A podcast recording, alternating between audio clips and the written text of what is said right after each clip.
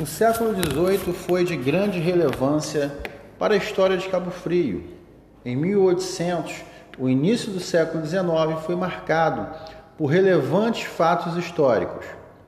E podemos citar eles: a vinda da família imperial para o Brasil, a elevação do Brasil à condição do Reino Unido a Portugal e ao Gávea, a abertura dos portos, independência do país Após a independência, a Constituição Imperial de 1824 dividiu o Brasil em províncias administrativas por um presidente nomeado pelo imperador.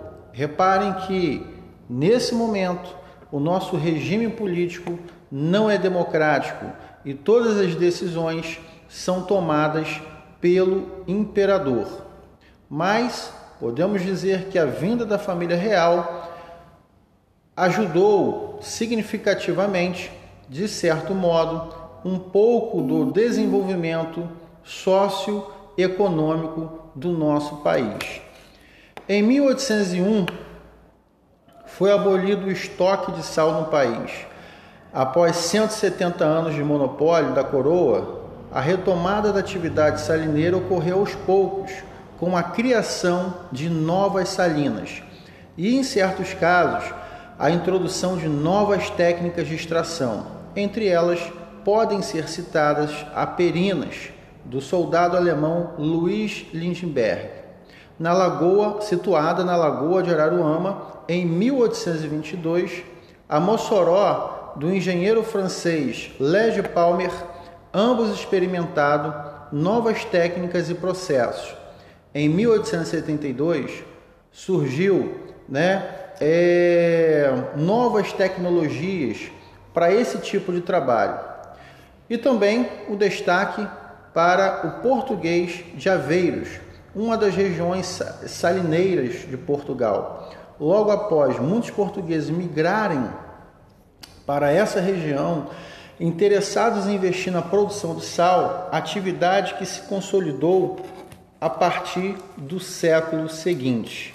Então, gente, reparemos que as especiarias sempre foi foco dos portugueses. Mas o que são especiarias?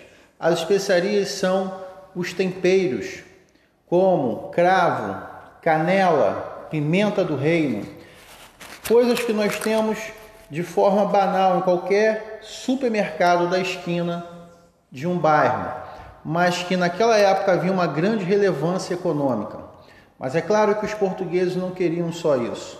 Os portugueses também queriam ouro, pedras preciosas, ressaltando que eles vieram para cá justamente pela carência de matéria-prima. Precisavam de matéria-prima para abastecer o mercado consumidor europeu que naquele momento estava sendo dinamizado pela classe burguesa, classe de comerciantes, que precisavam de estimular também as navegações para que novos territórios fossem conquistados.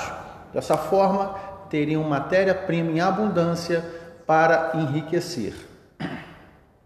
Nos anos de 1830, o engenheiro-major Henrique Bellegarde ele foi enviado pelo governo imperial ao município, onde projetou as primeiras ruas do município, no que ficou registrado como o primeiro plano de urbanização da cidade de Cabo Frio. Construiu a casa de caridade Caritas, o farol da ilha de Cabo Frio e fez obras de melhorias na boca da barra, na entrada do canal do Itajuru e a sua ligação com o oceano. Além disso, a pedido de Dom Pedro, projetou e construiu a proteção da fonte do Itajuru, marcada com o brasão do Império. Em 1847 ocorreu a visita de Dom Pedro a Cabo Frio, quando também esteve na fazenda Campos Novos e na Salina de Lindbergh. Na ocasião, foi doada uma quantia para a construção da cobertura da fonte do Itajuru e a outra para a Casa do Caritas, com o objetivo de facilitar sua manutenção e instalar uma enfermaria. e à medida que se mostrou de grande utilidade por ocasião das epidemias de febre amarela e varíola que assolavam a região. No período, especificamente, de 1850 e depois entre 1870 e 1700, 1878. Em 15 de maio de 1873, foi oficializada a compra do atual prédio da Câmara Municipal de Cabo Frio, na Avenida Nossa Senhora da Assunção, aquela próxima à Igreja Metodista Central, melhor dizendo, onde se situa a Igreja Metodista Central e também o McDonald's. E por meio do decreto número 35 de 1892, criou a Vila de São Pedro da Aldeia, com terras desmembradas de Cabo Frio. Outras ações desta época se referem a melhorias no abastecimento de água com a construção de uma caixa d'água no Morro da Guia. Também uma outra iniciativa importante foi a desobstrução da Boca da Barra pelo Barão de Tefé, em 1879, obra demandada para o escoamento da produção de sal, com a retirada do entulho proveniente da derrubada da Casa de Pedra. E em 1615 tivemos também a construção da ponte de ferro sobre o canal de Itajuru, em 1898, ligando né, a Restinga e a, e a parte continental. Duas questões relativas aos escravos é, estremecem Cabo Frio. Ao longo do século XIX, a primeira refere-se a rebeliões e aumento de fugas, os assassinatos de feitores e a formação de quilombos. O que se é, sobressaltou os senhores brancos e a despeito da ação dos capitões do mato. A segunda diz respeito à proibição do tráfico no transatlântico de escravos. Né? A gente observa que com o crescimento da industrialização na Inglaterra, os ingleses que tinham a maior força, que tinham a maior força naval, eles patrulhavam os oceanos com o objetivo de impedir a escravidão. Era porque eles eram cristãos, bonzinhos? Não, simplesmente eles não queriam que o homem fosse escravo, porque se ele fosse escravo, não teria poder de compra.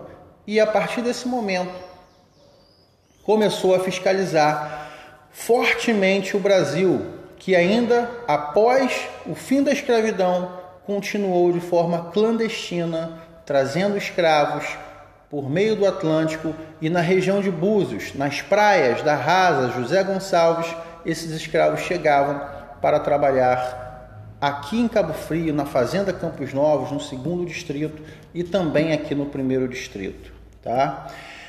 Podemos ressaltar também que o, contra, o contrabando fluorescente, né, que a escravidão derivou, né, nós temos essas praias em Cabo Frio. Né, como eu falei, Praia da Rasa, de Búzios, tornaram-se pontos de desembarque clandestino de escravos. A Marinha Inglesa, em flagrante, desrespeitou as leis brasileiras e promoveu uma repressão ao tráfico e chegou a prender navios negreiros na costas, na costa, desculpa, e a desembarcar fuzileiros navais em Cabo Frio.